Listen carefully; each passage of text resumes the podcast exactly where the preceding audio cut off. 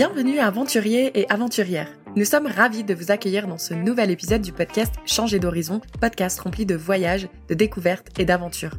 Ici, nous sommes tous réunis par cette soif d'explorer le monde et de vivre des expériences inoubliables. Si le site pvtis.net vous partage déjà de nombreux témoignages et conseils pour une expérience unique grâce au programme Vacances Travail, on a eu envie de vous offrir des expériences de vie audio à travers ce podcast. Donc si vous cherchez une petite dose d'évasion, installez-vous confortablement et préparez vos oreilles à être transportés dans des contrées lointaines à travers le récit d'une personne qui a osé vivre pleinement l'expérience du PVT. Que vous soyez déjà familiarisé avec le concept ou curieux d'en apprendre plus, vous êtes au bon endroit. Alors let's go, l'aventure commence maintenant. Bienvenue dans un nouvel épisode du podcast où nous allons échanger sur les émotions vives qui accompagnent le retour des expatriés dans leur pays natal. En effet, le retour après une expatriation peut être un véritable défi, une montagne russe émotionnelle où l'excitation et l'appréhension se mêlent. Notre invité, Enola, à travers son vécu et sa perspective unique, nous éclaire sur les aspects souvent méconnus de cette transition. Du choc culturel inversé à la redéfinition de l'identité, en passant par la réadaptation aux normes sociales et aux attentes de la société, notre invité partage ses expériences personnelles tout en fournissant des conseils précieux pour faciliter le retour et favoriser ce sentiment de réintégration dans cet environnement qui peut sembler à la fois familier et étranger. Que tu sois en train de préparer un départ en plein PVT ou même un proche d'une personne qui envisage de rentrer après une expérience à l'étranger, cet épisode t'offrira, on l'espère, des perspectives éclairantes et des conseils pratiques pour faciliter cette transition souvent complexe. Coucou à toi Enola Coucou Enola, question pour toi très importante. Si aujourd'hui je te donne l'opportunité de me donner qu'un seul mot pour définir ton expérience en tant que PVTiste, quel serait ce mot? Alors je dirais euh, bénéfique, euh, parce que je pense que c'est une expérience qui est arrivée à bon moment dans ma vie. Ça m'a permis d'avoir des ouvertures sur plein de choses, de voir le monde différemment, donc je dirais vraiment ouais bénéfique pour moi. Si je me trompe pas, euh, partir en PVT, ce n'était pas ta première expérience à l'étranger. Est-ce que tu pourrais revenir là-dessus et quelles a été les conditions de ton premier départ à l'étranger ou est-ce que ça s'est passé? Pendant mes études, j'ai eu l'opportunité de partir en Erasmus donc un semestre à l'étranger en Lituanie. Euh, c'est d'ailleurs euh, cette expérience qui s'était très très bien passée, qui m'a un peu donné envie par la suite de revivre une autre expérience à l'étranger, différente, plus loin, plus longue aussi, à la fin de mes études. Et pourquoi avoir choisi Ah pardon, on l'a même pas dit. Où est-ce que tu es partie en PVT Ah oui, alors je suis partie en Corée du Sud, ouais. Donc est-ce que tu pourrais revenir là-dessus de ton choix de partir en Asie et pas ailleurs? J'ai toujours eu une appétence particulière pour le continent asiatique. Ça faisait très longtemps que euh, je voulais euh, voyager par là.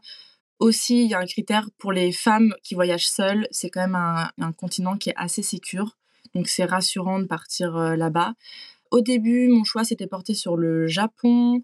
Après, le Covid étant arrivé, ça a un peu rebattu les cartes, ça a décalé mon départ, ça a changé la destination. Et je me suis retrouvée en Corée du Sud, où je suis partie il y a un an quasiment euh, pile. Est-ce que tu maîtrisais quelques bases euh, du coréen ou pas du tout? Je vais dire pas du tout, euh, même si j'avais quand même appris à lire l'alphabet, histoire de pouvoir lire les mots qui étaient un peu anglophones, mais écrits en coréen, pour pouvoir un peu savoir. J'avais appris les mots de politesse classiques, mais sinon je parlais pas du tout coréen. Donc aujourd'hui, le but de cet épisode, c'est surtout de revenir sur ton retour en France, puisque aujourd'hui tu nous parles depuis la France. Mais je pense qu'avant d'en arriver là, c'est quand même important de comprendre ce qui s'est passé pendant ton PVT. Comme tu l'as dit, c'est une expérience qui a été bénéfique. Est-ce que tu voudrais nous dire, justement, une fois que tu es arrivé sur place, est-ce que tu as eu euh, quelques chocs culturels euh, Est-ce que tu as travaillé sur place ou uniquement voyagé? Est-ce que tu pourrais revenir brièvement sur cette expérience? J'avais déjà voyagé en Asie, donc c'était déjà... Euh, un environnement que je connaissais. J'ai pas mal voyagé dans d'autres destinations.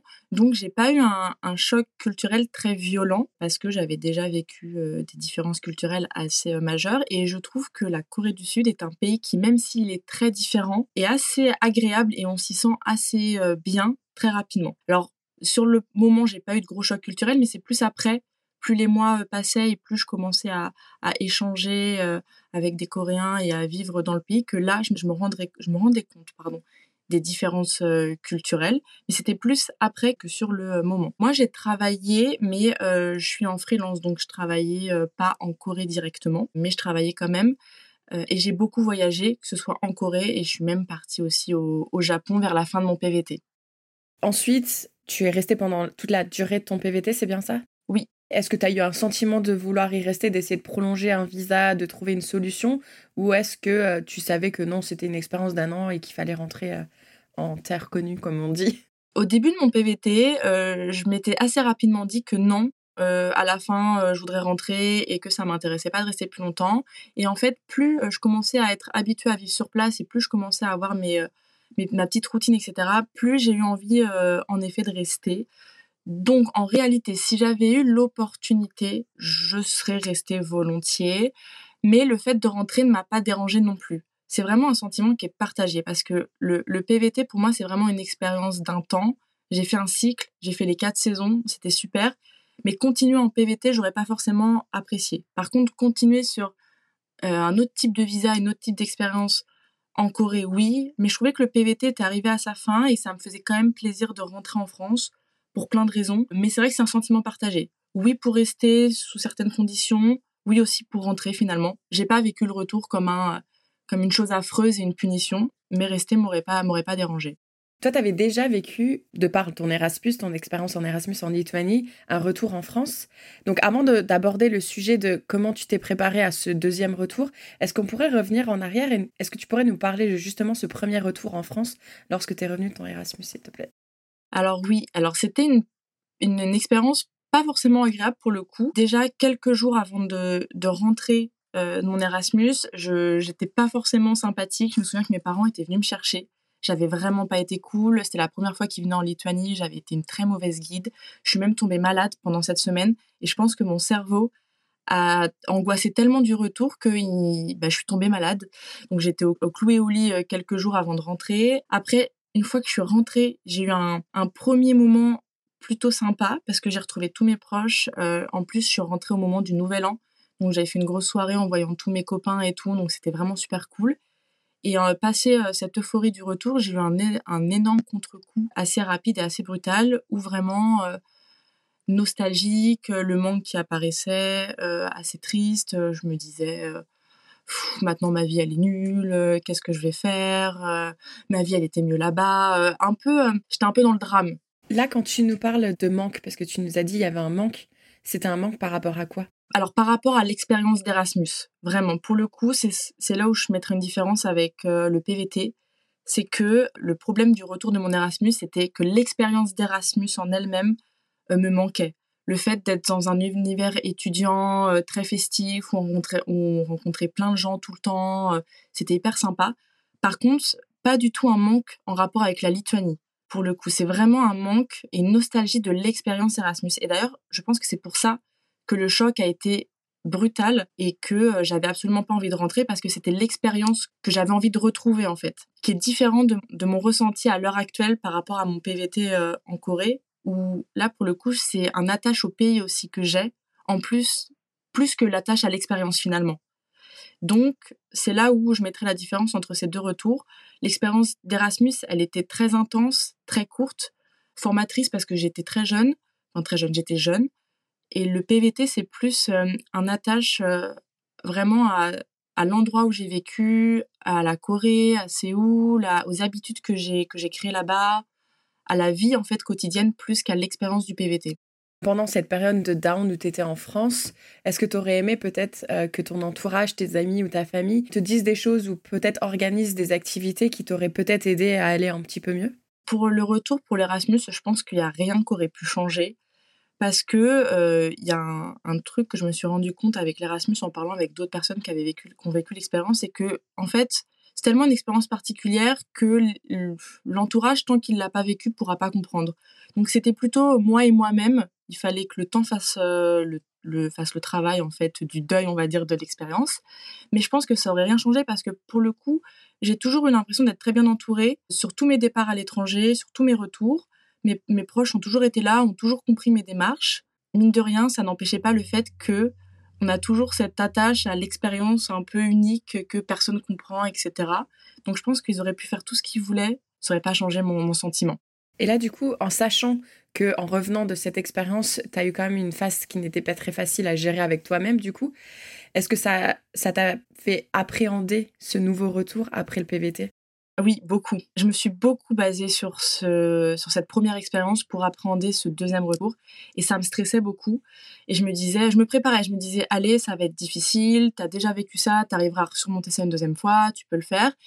Et j'apprenais tellement que j'en parlais à des, à des copines à moi qui étaient aussi en PVT, je leur disais, tu verras, euh, ça va être difficile. J'en faisais, faisais peut-être un peu trop d'ailleurs, parce que je me disais, il faut vraiment que je me prépare à revivre cette expérience qui va pas être facile ce sera surmontable, mais il faut vraiment que je me prépare. Donc oui, j'ai beaucoup, beaucoup anticipé par rapport à, cette première expérience. Tu dirais que tu as commencé à penser à tout ça à quel moment dans ton expérience PVTiste alors très tôt, moi j'ai remarqué que le retour commençait à, entrer dans ma tête dès, le passage des six mois. En fait, vraiment dès le cap fatidique des six mois à ah là on a dépassé la moitié du PVT et maintenant on est dans euh, J moins euh, temps moins temps de retour. J'ai commencé à un peu y penser. Euh, au début, ça allait, c'était juste un petit peu comme ça. Après, plus les mois passent, plus on y pense. Et vraiment, à partir du euh, trois mois avant le retour, là, ça commence à être un peu plus présent euh, dans la tête. Et en fait, après, plus les semaines passent, plus ça commence à prendre de la place et à être plus stressant et plus angoissant. Mais ça arrive assez tôt, en fait. Et d'ailleurs, je trouve que c'est un peu dommage parce que je trouve que le retour vient prendre un peu trop de place trop rapidement dans l'expérience finalement. C'est exactement la question que j'allais te poser euh, par rapport à ce que tu étais en train de dire. C'est est-ce que du coup, à prendre de l'énergie et de, l'espace dans ton cerveau à penser à ça, est-ce que ça t'a peut-être empêché de voir certaines opportunités ou de profiter de certains moments euh, en Corée du Sud? Alors vers la fin, beaucoup. Au début, ça allait parce que j'arrivais à... J'étais tellement occupée, j'avais d'autres projets qui arrivaient, notamment mon voyage au Japon qui me prenait aussi beaucoup de mes pensées. Donc j'arrivais un peu à, évincer euh, le retour. Mais vraiment, les, les, derniers jours et les dernières semaines, enfin surtout les derniers jours, moi je trouve que ça a gâché euh, les derniers moments parce que ma tête était vraiment prise par l'anticipation du retour mentalement et aussi la préparation du retour au niveau logistique qui me prenait euh, beaucoup de temps, euh, beaucoup d'énergie. Donc en fait, je trouve que ça a un peu gâché mes derniers moments, tout comme le départ de France vers Corée avait été gâché par justement toutes ces, ces prises de tête logistiques et mentales avant en fait. Donc je trouve que c'est un peu dommage, mais la dernière semaine avant de rentrer là, j'en avais marre. Je me disais, alors que j'avais pas forcément envie de rentrer, mais je me disais vite que ça passe et qu'on passe à autre chose parce que ça me prenait vraiment trop la tête, ouais. Et en plus d'être dans tes pensées, est-ce que tu, du coup, tu lisais peut-être des articles de blog Est-ce que tu écoutais des podcasts? Comment est-ce que tu faisais justement pour préparer ce de retour en plus d'y penser? Alors, j'ai pas essayé de trop chercher euh, des infos parce que j'avais peur que ça me rajoute un peu du stress et que j'anticipe encore plus ce que j'anticipais. Par contre, j'ai beaucoup échangé avec certaines de mes euh, amies sur place notamment une avec qui on échangeait beaucoup sur nos ressentis aux différentes étapes. À trois mois, on se disait, bon là, j'y pense, j'y pense comme ci, j'y pense comme ça. La semaine avant, on échangeait beaucoup, même pendant le départ, parce qu'on est rentrés ensemble, on a beaucoup échangé. Je pense que c'est important parce que du coup, ça permet de, partager ses inquiétudes, de voir un peu qu'on n'est pas seul. Donc c'est surtout en échangeant avec mes proches directs que je me suis euh, préparée davantage, ouais. Est-ce que tu dirais qu'à ce moment-là, euh, ton entourage te manquait énormément ou tu pouvais, t'aurais pu encore euh, dealer peut-être six mois, un an euh, sans voir ton entourage Alors à ce moment-là, ça allait parce que déjà je savais que j'allais les revoir. Donc euh, du coup, je pensais plus trop à ça et j'étais très en contact avec mes proches. On faisait beaucoup d'appels, beaucoup de visios et j'ai des proches, plusieurs qui sont venus me voir pendant mon, voyage. Et ça, je pense que c'est quelque chose qui a beaucoup aidé aussi sur l'appréhension du retour. Mais le fait de les avoir vus, notamment mes parents, je les ai vus à la moitié de mon parcours. Bah du coup, ça allait en fait parce que les avoir vus, ça m'a rassuré sur le fait bah, que tout allait bien. Eux, ça les a rassurés, donc tout le monde était plus détendu. Donc je savais que j'aurais pu encore tenir un petit peu. Alors après, pas non plus indéfiniment, parce que c'était aussi une des raisons qui faisait que j'avais aussi envie de rentrer, parce que j'avais envie de revoir mes proches, parce que les appels c'est sympa, mais ça vaut pas euh, un repas ensemble, ça vaut pas un verre ensemble. Mais j'aurais pu ouais, euh, tenir encore un petit peu. Est-ce que tu as déjà entendu parler du syndrome de l'expatrié? Alors, j'ai déjà entendu parler de ça. Moi, je pense que j'appelle ça le choc culturel inversé. Mais euh, j'ai déjà entendu parler de ça, ouais pour celles et ceux qui ne connaissent pas, c'est en gros, avoir le sentiment d'être étranger dans son pays d'origine, en fait. Donc, c'est un sentiment qui est assez particulier. Qu'est-ce qui t'a surprise quand tu es arrivé en France, alors que ce soit positivement ou négativement, lors de ce retour en France? Alors déjà, il y a le fait que euh, la communication et la sociabilité des gens. Euh, alors bon, la communication c'est normal parce que je parle français. En Corée, je parlais pas coréen, mais euh, en Corée, les, relations euh, sociales entre inconnus, elles ne font pas beaucoup, elles sont beaucoup plus froides et beaucoup plus timides. Donc on va pas échanger une conversation avec le serveur, on va pas échanger une, une conversation avec le vendeur, c'est assez rare, ou même avec quelqu'un dans la rue comme ça. En France, dès l'arrivée, dès le moment de la réception de mes bagages, j'ai échangé avec une Française qui attendait avec moi les bagages. Et là, je me suis dit, waouh, enfin, c'est vraiment trop cool parce que c'est quelque chose qui m'avait manqué. Et le fait de pouvoir échanger hyper facilement avec les gens, euh, de pouvoir parler euh, un petit peu avec le serveur, de pouvoir parler avec tout le monde, j'ai trouvé ça vraiment cool. Et euh, j'avais oublié à quel point, en France, en fait, on parlait très facilement avec son voisin, alors qu'on connaît pas forcément la personne qui est à côté de nous. Donc ça, j'ai trouvé ça hyper cool. Il y a d'autres choses aussi, je, citerai un autre point parce que ça m'a fait rire quand je suis rentrée. Quelques jours après, j'ai voulu aller aller manger au restaurant. Et il était un peu trop tôt, mais il était à peine 19h, mais il était encore un peu trop tôt. Et je disais à mes parents, bon allez, on va faire les magasins en attendant et tout, sachant que j'habite une, une, ville moyenne en France. Et moi, toute motivée, je vais pour rentrer dans un magasin, et la dame, elle me dit, mais on ferme. Je fais, mais on ferme, comment ça, on ferme? Elle me fait, bon, on ferme, il est 19h.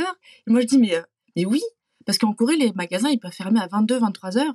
Donc moi, souvent, j'allais dans des magasins après avoir mangé. Et là, je me dis, mais oui, c'est vrai. Du coup, je regarde mes parents, je me refais quoi? Quand les magasins ont fermé et que le restaurant, c'est trop tôt Et ben ils m'ont dit, ben, on va boire des coups. Je dis, bah oui, c'est pour ça qu'on va tout le temps au bar, du coup.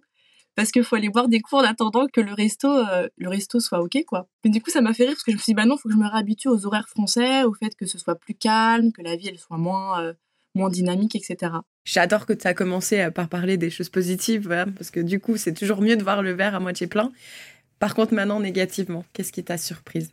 Alors bah la chose souvent qui revient euh, par rapport au pays, notamment la Corée, c'est la sécurité. J'avais pris l'habitude en Corée de rentrer euh, tard le soir seul, de, marcher dans la rue seule sans vraiment me soucier de ce qui allait m'arriver. Parce que même s'il faut faire attention partout, c'est quand même plus sûr. là, en, France, je retrouve le côté de me dire, bah là ce soir comment je rentre? Parce que bah, j'ai pas de moyen de locomotion mais je peux pas rentrer à pied parce qu'il fait nuit. Ça c'est un point euh, un peu négatif euh, mais on reprend vite les habitudes finalement parce qu'on n'oublie pas qu'il faut quand même faire attention. Mais c'est vrai que j'appréciais mes balades nocturnes euh, tard le soir en Corée sans problème. là je dois refaire attention. Il y a ça. Bah il y a le fait aussi que tout n'est pas ouvert tout le temps. Même si là c'était drôle l'exemple, mais c'est vrai que Corée, surtout que j'habitais à Séoul, euh, il y a toujours plein de choses à faire tout le temps, tout est toujours ouvert, il y a toujours plein de cafés, euh, plein de magasins, plein d'activités. Là, la vie elle est plus calme.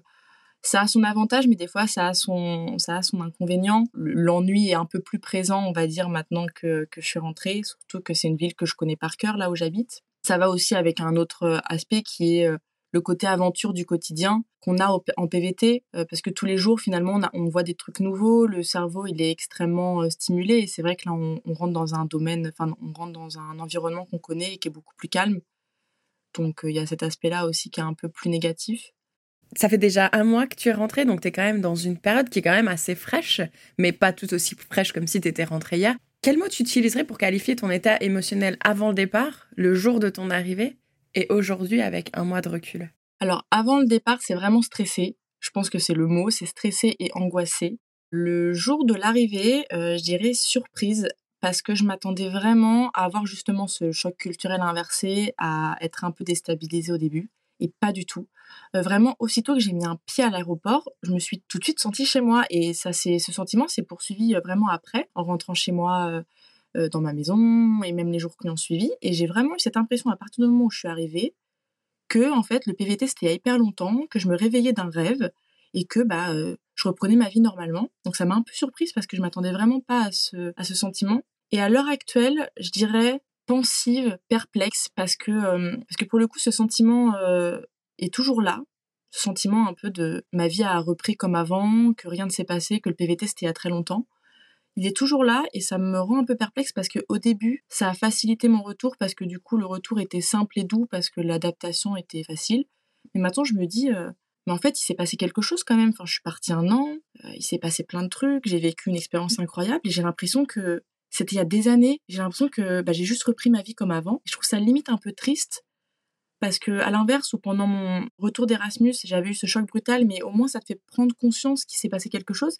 Là, je trouve que c'est limite trop doux, en fait. J'ai l'impression que c'était une expérience lointaine alors que pas du tout. Et s'ajoute à cela progressivement euh, la nostalgie qui arrive, le manque et la tristesse aussi un peu, mais toujours un peu en douceur. En fait, tout est passé très vite. Le PVT est passé vite et mon retour est passé vite. Là, de me dire que ça fait un bon gros mois que je suis rentrée, je me dis, mais déjà, je pensais que le gros choc du retour serait arrivé. Toujours pas. Peut-être qu'après, ça arrivera, j'en sais rien.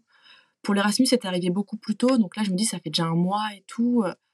Du coup, je suis un peu pensive, un peu perplexe parce que je me dis, mais comment ça se fait que j'ai pas un peu plus d'émotion en moi alors que, que le PVT, c'était une expérience incroyable, quoi. Puis le fait vraiment de cette impression lointaine du PVT alors que enfin, j'ai vécu quand même un an en Corée du Sud dans un pays qui est complètement différent toute seule. Et euh, je sais pas, j'ai l'impression que c'était hyper longtemps, c'est trop bizarre. Est-ce que tu penses que peut-être du coup que tu es en freelance, donc tu es toujours dans cette continuité de travailler, que ce soit en Corée ou là aujourd'hui en France Est-ce que peut-être ça joue dans cette perplexité en fait? Parce que tu as quand même une chose qui est identique quand tu en Corée et quand tu es en France.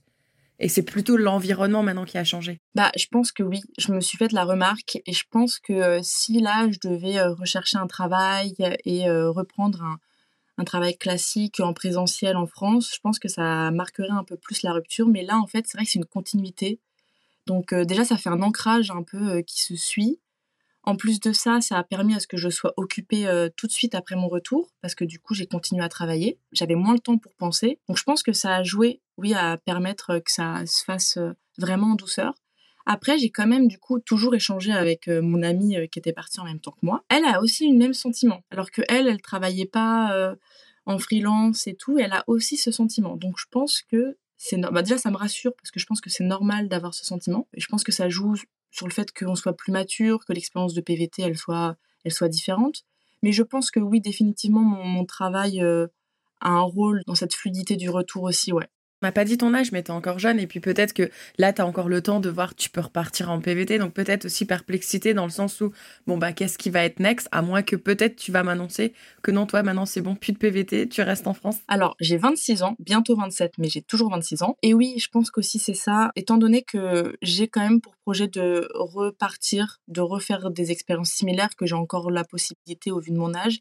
Je pense que ça joue. À l'inverse, quand j'étais rentrée d'Erasmus, euh, j'avais l'impression d'être plus bloquée j'étais en train de faire mes études, euh, j'avais pas de travail, pas d'argent. Donc je savais très bien que je pourrais pas partir tout de suite, qu'il fallait que je finisse mes études, qu'il fallait que je mette de l'argent de côté. Donc je savais très bien qu'il y aurait un temps assez long avant de pouvoir revivre une expérience similaire. Là, je sais très bien que si je veux, j'ai la possibilité de refaire une expérience similaire assez rapidement. Et je pense que c'est pour ça aussi, du coup, je me dis, bah en fait, euh, j'ai l'avenir devant moi, on va dire, et j'ai la possibilité de refaire plein d'expériences comme ça euh, par la suite. C'est tranquille, on va dire. Je pense que ça joue aussi sur le fait que mon retour se passe bien. Tu disais un peu plus tôt que toi, au niveau de ton entourage, tu te sens quand même bien euh, accompagnée, tu te sens pas forcément isolée ou incomprise. Mais pour les personnes peut-être qui ont ce sentiment où justement ils se sentent pas entourés, tu as quand même utilisé le mot ça me rassure d'échanger avec ton ami qui a vécu la même expérience que toi. Est-ce que tu penses qu'il est important quand on rentre en France peut-être d'essayer de trouver des personnes qui sont en train de vivre ce retour au même moment que nous? Est-ce que ça peut nous rassurer ou nous aider? Oui, je pense. Euh, je pense que si vraiment au niveau de l'entourage euh, proche en France, il y, a une distance et que la compréhension ne se fait pas, je pense que c'est important de trouver d'autres personnes avec qui échanger. En fait, je trouve que même dans l'expérience globale, euh, c'est important d'échanger avec des gens qui vivent la même chose parce que ça aide à se rassurer. Moi, je sais que dès que je me pose des questions par rapport à mes sentiments sur mon retour ou dès que je suis perplexe de certains trucs, j'échange avec les personnes que je côtoyais en PVT et qui étaient euh, aussi avec moi et qui sont rentrées au même moment que moi.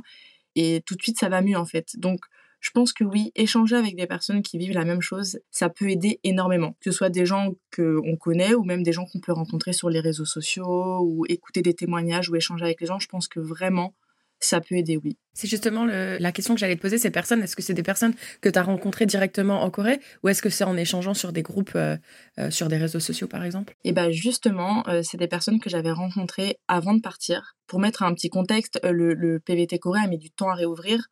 Moi, je suis partie dès l'ouverture et avant partir, il y avait justement cette période un peu d'angoisse de qu'est-ce qu'on fait, les visas ouvrent pas. Et j'avais rencontré des gens sur les réseaux sociaux qui vivaient la même chose, qui étaient aussi angoissés par rapport au fait que les visas n'ouvraient pas, etc. Donc, on a commencé à échanger sur ça. On s'est soutenus.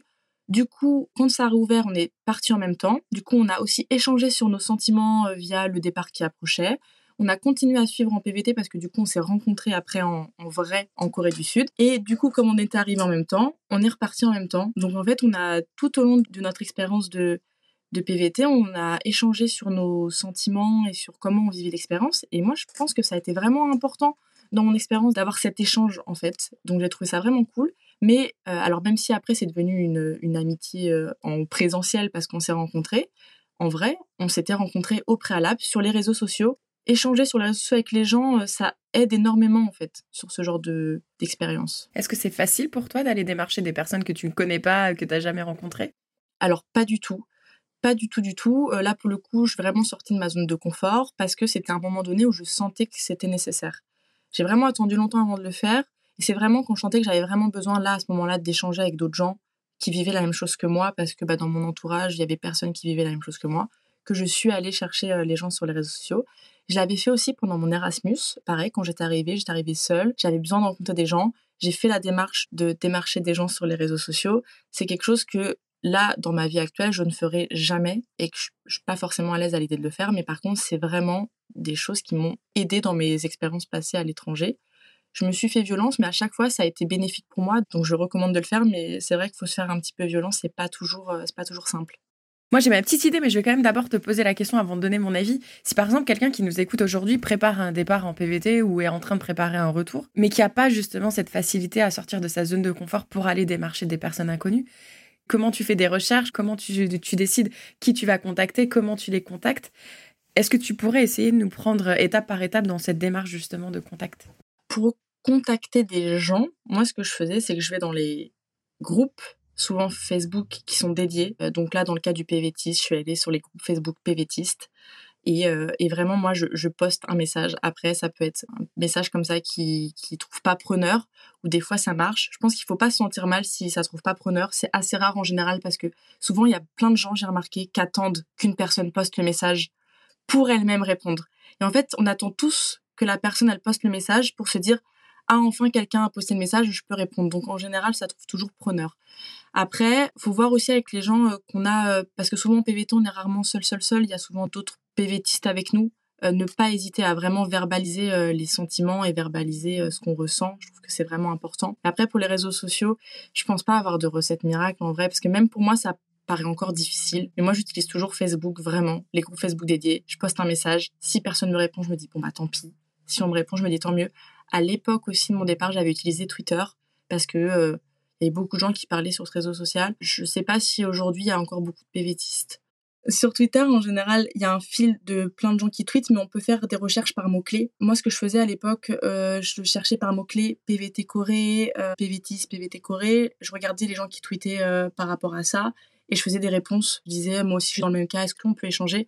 En général, les gens qui sont sur Twitter, c'est des gens qui sont là pour échanger donc ils sont OK à ce qu'on discute avec eux. De toute façon, de manière générale, les gens qui parlent sur les réseaux sociaux, c'est qu'ils sont OK pour discuter. Et sinon, vraiment, pas hésiter à euh, verbaliser auprès des gens de son entourage, en fait. Même des fois, des gens qui vivent pas forcément la même chose, mais il y a des personnes qui sont hyper à l'écoute ou des personnes qui ont vécu euh, par le passé des expériences et qui sont OK pour échanger.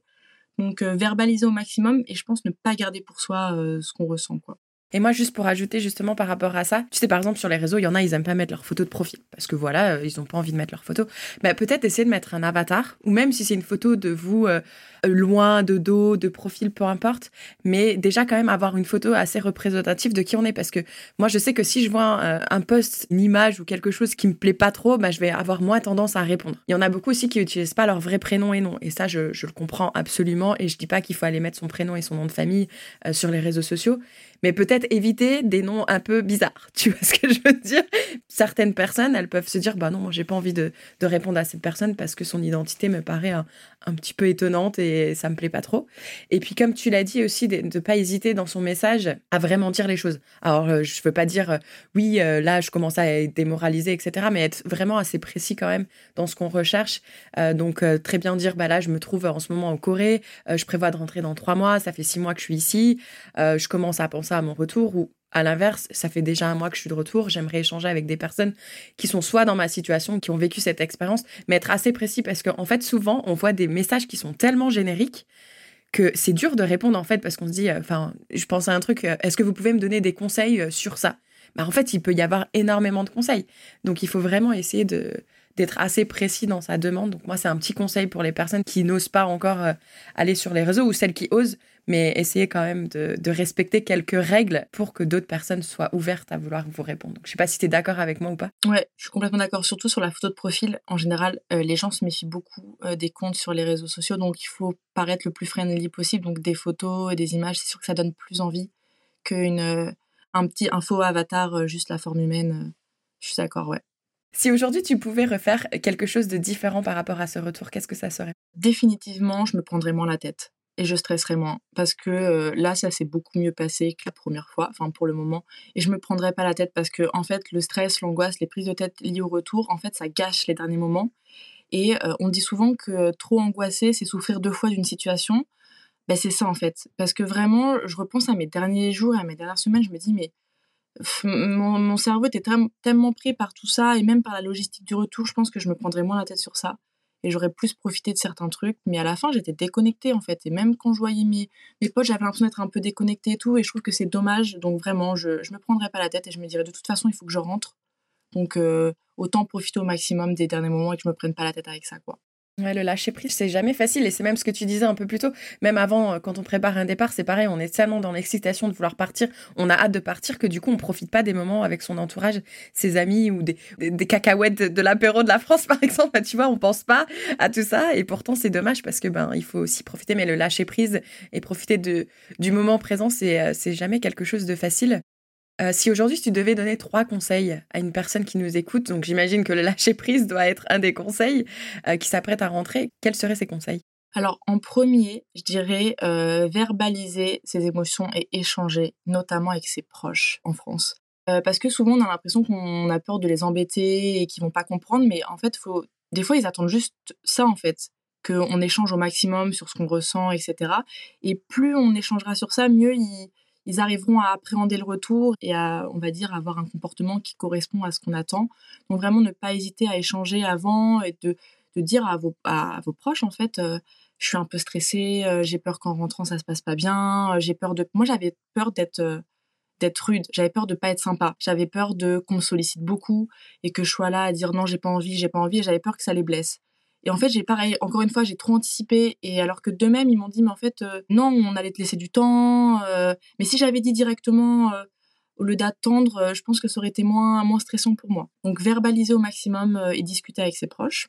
Exprimer ses émotions aussi. Parce que verbaliser, mais exprimer ses émotions. Oui, c'est ça. Exprimer au maximum ses émotions et dire, en fait, bah là, ça va pas, là, je suis stressée, là, j'angoisse. Exactement. Partager, quoi. Vraiment échanger. Deuxième point, c'est bah, le fameux lâcher prise et, et pas stresser et pas se prendre la tête vraiment important. Et le troisième point, ce serait plutôt pour ceux qui vraiment voient le retour comme quelque chose de très difficile. Moi, c'était pas mon cas euh, parce que je voyais plein de points positifs à rentrer. Justement, essayer d'axer au maximum sur ces points positifs et de se dire il y a quand même du positif à rentrer. Il y a quand même plein de trucs super cool qu'on va retrouver en France et qu'on va apprécier. Et que surtout, le retour, c'est pas une fin en soi et c'est pas parce qu'on rentre à ce moment-là que euh, tout après est impossible, que la vie est terminée. Il y a d'autres projets après qui vont arriver, il y a d'autres possibilités de voyage qui vont arriver. Euh, la vie s'arrête pas parce qu'on rentre en France et parce que l'expérience est incroyable et qu'elle se termine. Non, il y a plein d'autres choses super cool qui se passent après et je pense qu'il faut essayer au maximum de se concentrer sur ces points positifs, même si des fois c'est difficile, pour essayer d'appréhender au mieux le retour. Parce que dans tous les cas, en fait, finalement, on est obligé de rentrer à un moment donné. L'appréhender le mieux possible, c'est le vivre le mieux possible. C'est ce que je dirais. Si quelqu'un qui nous écoute, qui a 35 ans et que tu peux plus repartir en PVT, il y a d'autres moyens de partir, ne t'inquiète pas. Si tu as envie de partir, il faut juste faire les recherches et préparer son départ. Si à l'inverse, aujourd'hui, une personne de l'entourage nous écoute, qui est entourée d'une personne qui revient de l'étranger, est-ce que tu aurais un message à lui passer?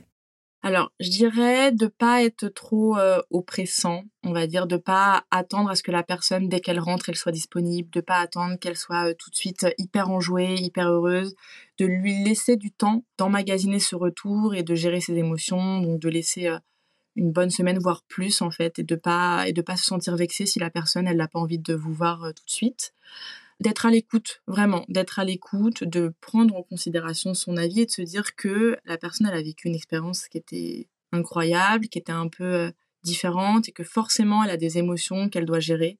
Donc, de l'écouter et euh, de pas la juger sur ce qu'elle euh, ressent. Et surtout, ouais, de pas la juger parce que j'ai entendu, moi, j'avais pas peur de ça, mais j'ai entendu des proches à en PVT qui avaient peur un peu du jugement des gens quand elle allait rentrer, notamment sur ce qu'elle avait vécu en Corée, euh, de ce qu'elle y de sa vie maintenant. Euh, et elle avait peur de ça. Donc, pas juger et pas mettre la pression aux gens qui viennent de rentrer, euh, notamment, bon, bah maintenant, tu vas trouver un boulot, bon, bah maintenant, tu vas te poser, bon, bah maintenant, tu repartiras plus. Surtout pas. Je pense que c'est le pire à dire à quelqu'un qui vient de rentrer, de lui dire, bon, bah maintenant, tu vas te stabiliser et, et tu vas plus repartir. En général, ça met la pression et ça oppresse parce qu'en général, la personne, elle a d'autres idées. Donc, non, vraiment être à l'écoute et ne pas juger et être patient. Je suis contente que tu aies abordé justement ces questions bien précises parce que c'est justement ce que j'allais dire. Je pense qu'il y, a une chose qui est aussi difficile, c'est justement quand les personnes commencent à te poser mais plein de questions, mais tellement précises sur ah bah tu vas faire quoi maintenant? Ah bah est-ce que tu as commencé à chercher du travail? Comme tu l'as dit, c'est oppressant en fait. C'est et laisse-moi atterrir en douceur, je viens de rentrer.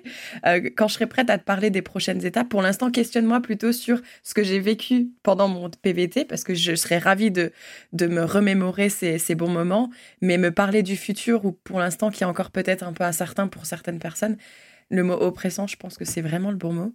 Merci beaucoup Enola. J'ai une dernière question pour toi. Qu'est-ce qui t'est arrivé pendant ton PVT en Corée du Sud qui ne te serait jamais arrivé en France? Alors, c'est euh, une petite anecdote, pas forcément euh, très impressionnante, mais euh, c'est le fait d'avoir passé mon réveillon de Noël, donc le 24 au soir, dans un bar avec des amis que je, enfin des, des, des, personnes que je connaissais pas il y a, il y a moins d'un an. Euh, je trouve ça assez fou parce qu'en plus de ça, en Corée du Sud, le réveillon de Noël n'est pas n'est pas fêté comme nous, mais c'est une fête de couple. Donc on était dans un bar euh, qui vendait un peu de trucs à manger avec que des couples qui étaient en date. Et nous, on faisait notre réveillon de Noël, donc c'était un peu original.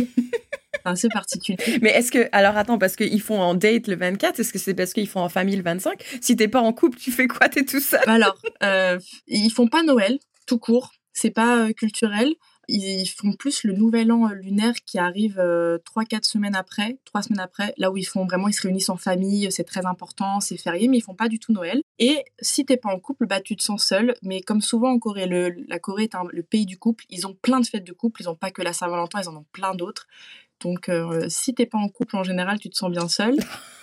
Laisse tomber la pression sociale. mais voilà. Mais du coup, nous, on était entre copines, entourées de couples, mais c'était très, très original et ça aide à passer le moment parce que souvent, les périodes des fêtes, c'est pas la meilleure des périodes quand on est expatrié et euh, s'entourer de gens pour un moment convivial, c'est toujours sympa. Donc, de manière originale pour le coup, mais c'est toujours important. Euh, ça aide à passer le moment qui est souvent pas facile. Et du coup, c'était pas au KFC comme ils font au Japon? Non, on a, on a essayé de trouver. À la fin, on pensait parce qu'on avait du mal à trouver un lieu et on se dit, mais on va pas finir euh, au fast-food, euh, enfin quand même. On a réussi à trouver un, bar qui vendait un peu de trucs à manger. On a acheté un gâteau dans une pseudo-boulangerie, mais euh, à un moment donné, on se dit, mais qu'est-ce qu'on va faire en fait? On va vraiment se retrouver au fast-food du coin ou au café du coin. super le Noël. On a trouvé une alternative qui était pas mal. Ça, c'est sûr que du coup, passer le 24 au soir dans un bar avec des amis en France, c'est sûr que ça ne se serait certainement pas arrivé. Donc, moi, je trouve ton expérience vraiment cool. Merci beaucoup, Enola. Je te souhaite euh, un bon atterrissage, du coup, parce qu'il va, il a encore dans sa continuité.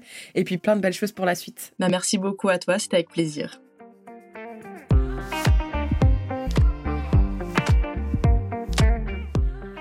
Vous êtes arrivé à la fin de cet épisode et on vous en remercie, mais attendez, ne partez pas encore. Permettez-nous de vous rappeler à quel point votre soutien compte pour nous. En vous abonnant à notre chaîne de podcast, vous serez les premiers à être informés de chaque nouvel épisode qui sortira et vous ne manquerez plus jamais une minute de notre contenu. Et si vous avez aimé cet épisode, pourquoi ne pas laisser 5 étoiles et un commentaire sympa? Vos retours nous inspirent à continuer à créer du contenu avec des pays et des sujets qui vous intéressent. Ça nous aide également à toucher de nouvelles oreilles curieuses. Vous faites partie intégrante de notre communauté, alors s'il vous plaît, prenez une minute pour vous abonner, laissez vos étoiles et écrivez-nous un commentaire. Rendez-vous au prochain épisode et d'ici là, on se retrouve sur notre site internet pvtis.net.